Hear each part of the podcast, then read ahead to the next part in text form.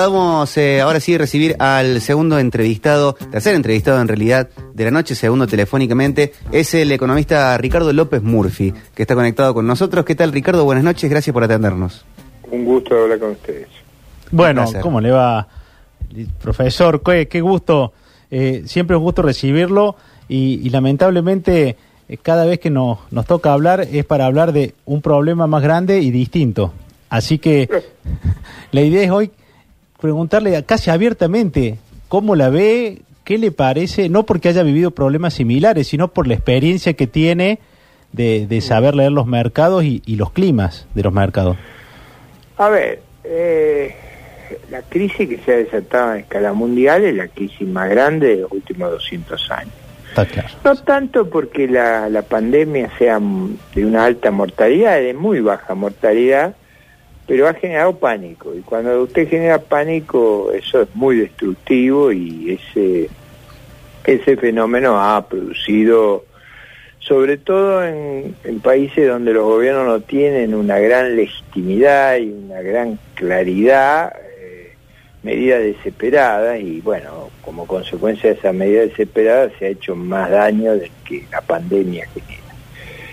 Eh, yo veo al mundo entonces muy complicado, a la región muy complicada y a mi, a mi país, a mi patria peor que al mundo y a la región porque el gobierno ha reaccionado. Primero, entramos muy frágiles a la crisis por, por, por, por tres razones, yo diría. Por la destrucción de nuestras instituciones económicas, inflación, enormes déficits, crisis de deuda por una mala lectura del gobierno sobre los problemas que teníamos, y tercero, porque el intervencionismo y el estatismo crearon en la Argentina una mega urbe que hoy es inmanejable en la pandemia.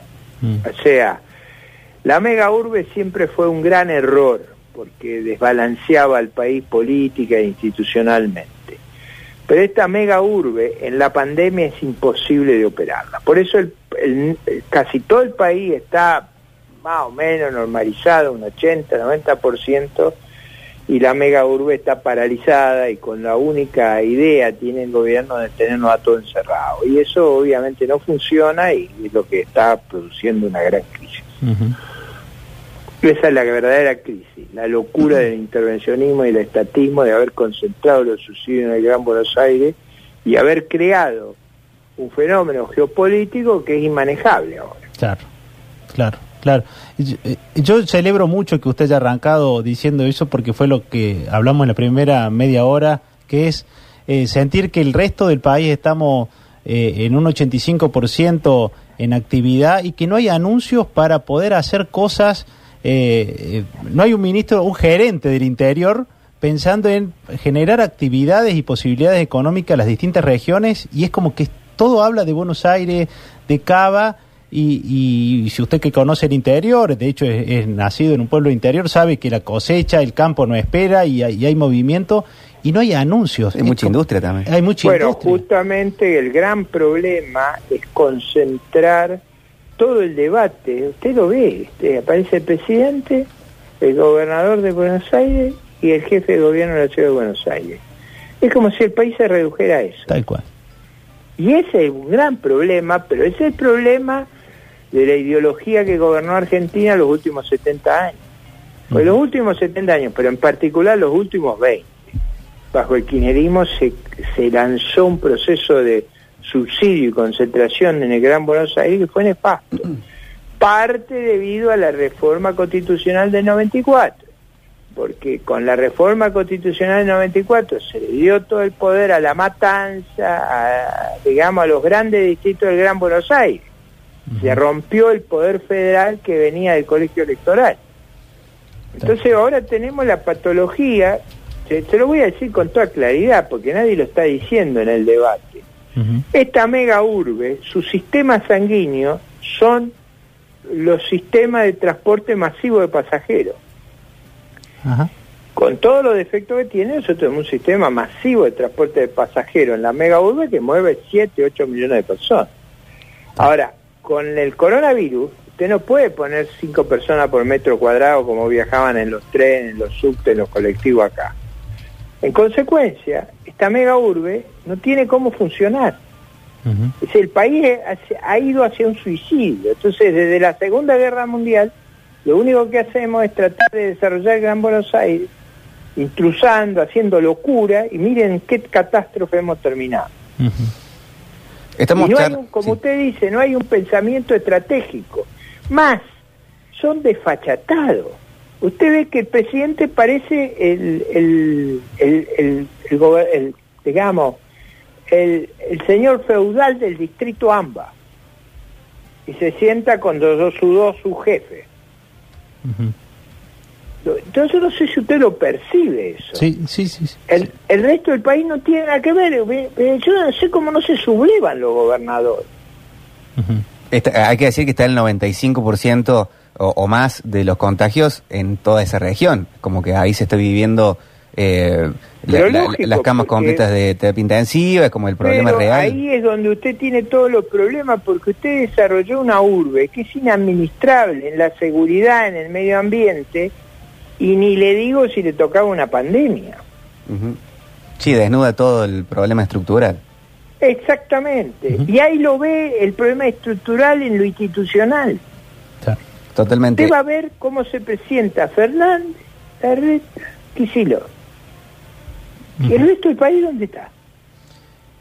Estamos en comunicación y estamos charlando con Ricardo López Murphy, eh, economista político argentino, ha sido ministro de Defensa, de Economía, Infraestructura y Vivienda eh, durante la presidencia de Fernando de la Rúa. Eh, Ricardo, usted hizo alusión a una frase que se suele escuchar bastante en algún sector político, que es lo de los últimos 70 años. ¿Usted ahí se está refiriendo a una idea peronista de gobierno?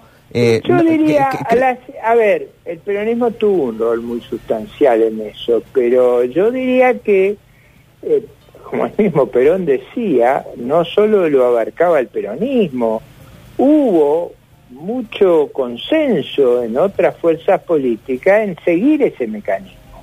Por eso nunca se revirtió esa, esa idea de la mega urbe. Entonces yo diría, es verdad que hay una responsabilidad primaria del peronismo, primero porque fue el que gobernó por más años, o sea, eh, una fracción muy grande de todo ese tiempo gobernaron ellos, pero digo, desde la Segunda Guerra Mundial se hizo un desarrollo hacia adentro, concentrado en la mega urbe, con grandes subsidios provenientes de no, de no cobrar lo que valen los servicios de las empresas del Estado, y ese estatismo, ese intervencionismo, esa visión de economía cerrada nulificó al interior. Sí. Sí, sí. ¿No, no cree que eh, usando la, Ese la- proyecto de economía cerrada, intervencionista y estatista es una tragedia. Y digo, no es solo del peronismo, aunque tiene responsabilidad primaria, porque no hubo una actitud distinta. Fíjese que los, los gobernadores del interior, de provincias como La Rioja, como Santa Cruz, que ejercieron la primera magistratura, en el caso de los Kirchner fueron convencionales constituyentes, hicieron una constitución que le daba el poder al Gran Buenos Aires.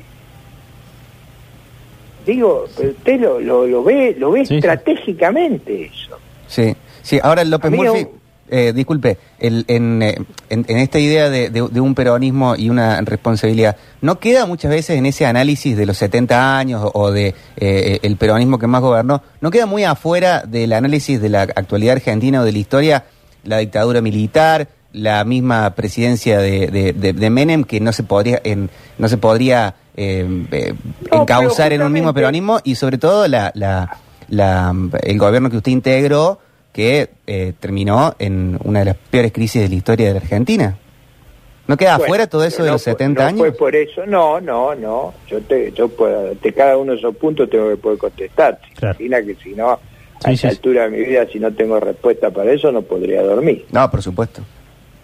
Vamos al, al problema del peronismo y de los gobiernos no institucionales. ¿Se recuerda usted que el peronismo y las ideas que dominan la Argentina del 45 en adelante surgen de un golpe militar y surgen de un gobierno militar que ejerció durante, yo diría, hasta la guerra de Malvinas prácticamente, una hegemonía muy grande en el pensamiento del peronismo. Pues digo, eh, o, o no recuerda usted la marcha, mi general, qué grande. No, no recuerda, no era que decía mi ciudadano, eh, qué grande sos. Era un mensaje que estaba imbuido de esa lógica tanto en los gobiernos institucionales como no institucionales.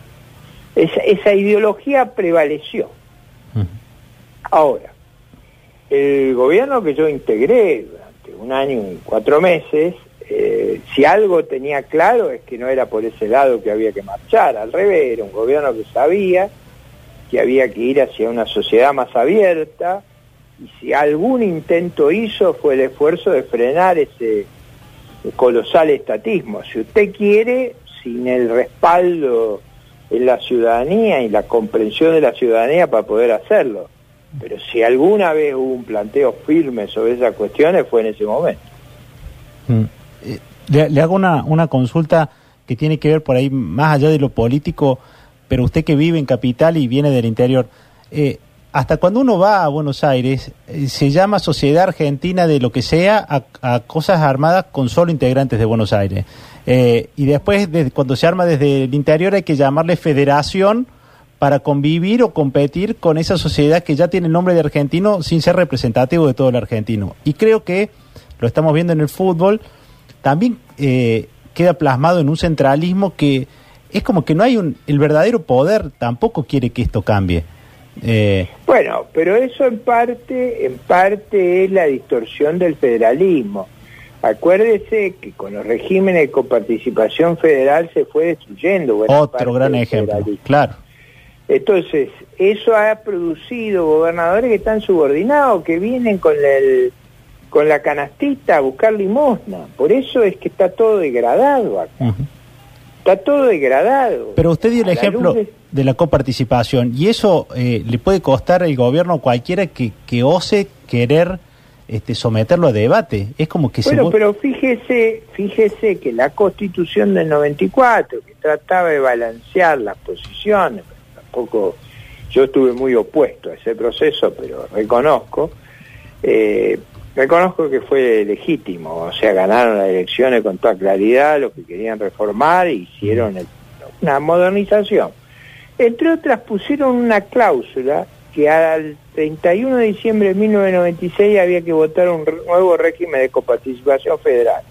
Hemos estado gobernados por dos dos constituyentes como fueron Néstor Kirchner y Cristina Fernández de Kirchner jamás pusieron una ley con mayorías abrumadoras como tenían para hacer el régimen que respetara la cláusula constitucional. ¿Ha prestado atención usted a eso? Claro.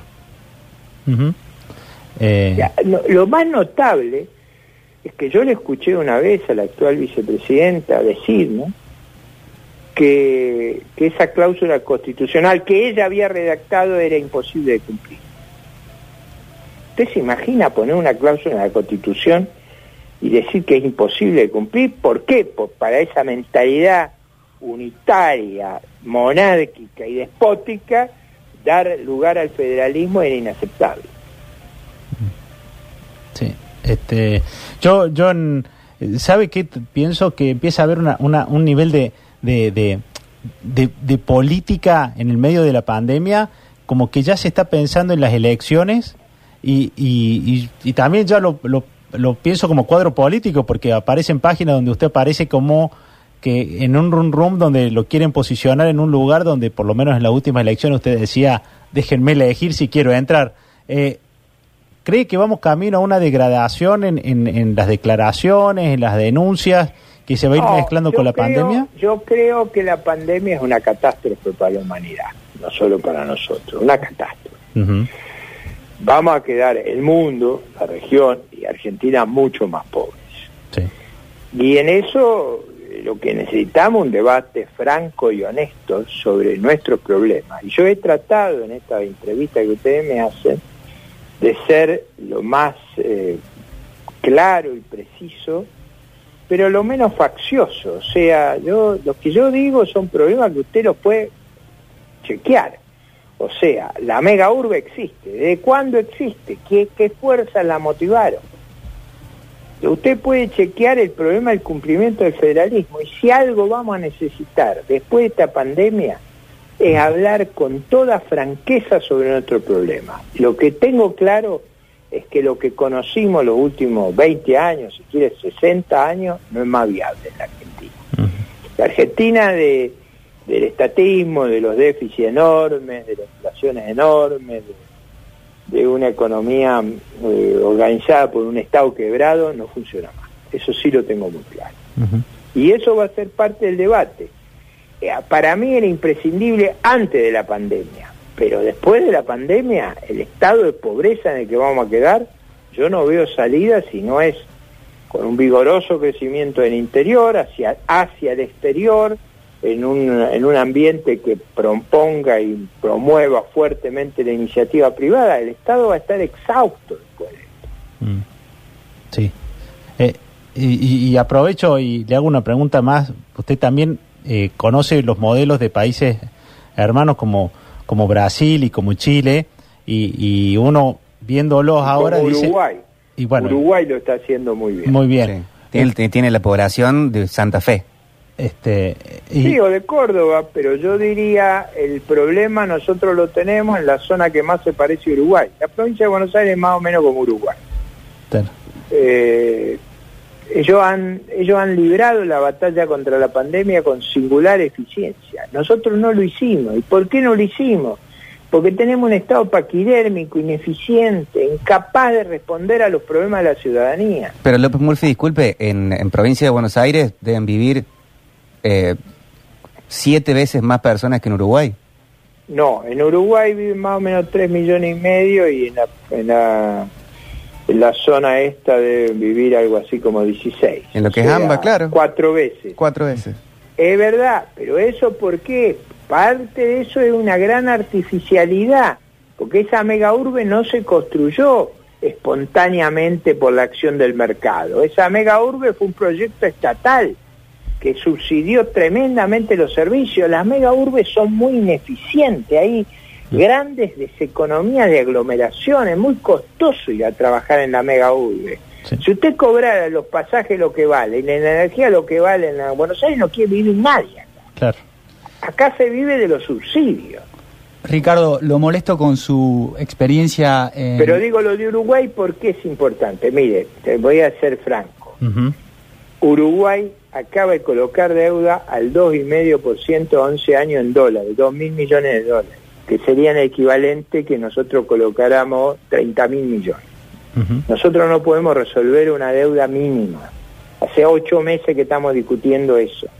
Y ellos colocan al 2,5 a 11 años. ¿No le parece que hay que mirar ese ejemplo? A mí me tiene asombrado, me tiene asombrado cuando el presidente de Uruguay dice que él es un servidor público, que él no se va a servir del gobierno. Se acordará la grabación del senador Caserío cuando decía que lo único que no tenían que ajustar eran ellos. ¿no? Sí. Eh, ¿querés- a- Sí, perdón, Ricardo, le quería hacer una consulta respecto puntual a las medidas que ha tomado el gobierno con la ayuda a las pymes y los créditos a los monotributistas, los autónomos. ¿Qué opinión le merece en función de su experiencia? No, como en general en todo el mundo lo que hicieron los gobiernos fue tratar de aliviar la situación del sector que paga impuestos y que genera valor. Y que es la clave en la Argentina, o sea, sostener al sector, digamos, la clave es financiar tem- temporariamente al sector privado porque es el sector que genera una inmensa externalidad, que es que además de producir, emplear gente, invertir paga enormes impuestos y de esos impuestos vive toda la sociedad y lo que necesitamos es mantenerlo vivo para que más adelante ellos puedan ser lo que financien al Estado. Si no hay impuestos no hay Estado.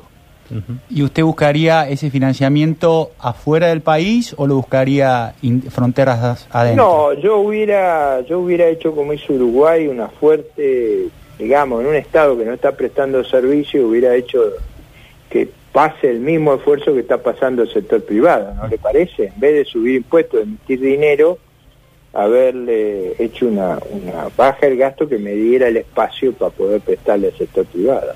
Con, con la depresión de, con, con lo que les espera a, a Brasil y a Chile, que eran países, sobre todo con Brasil, con los que teníamos mucho comercio y, y- y ciertos vínculos, ¿se imagina una salida eh, que se nos va a hacer más complicado o se imagina que, que la solución está en buscar otro tipo de, de socios? No, yo creo que vamos a tener que vender en la región, le vamos a tener que vender a todo. El, el Mm. núcleo del problema de la Argentina es que exportábamos en 2011 100 mil millones de dólares entre bienes y servicios y vamos a exportar este año 50 y pico a mil. Eh, eso es la caída de nuestro nivel de vida. Si no entendemos que nuestro nivel de vida cayó a la mitad, estamos listos. Eh, por ejemplo, una parte del problema es que el Estado no reconoce que, la, que el nivel de vida ha caído dramáticamente. Y eso es lo que tenemos que hacer, que la, que, el- que la corrección la paguemos todos.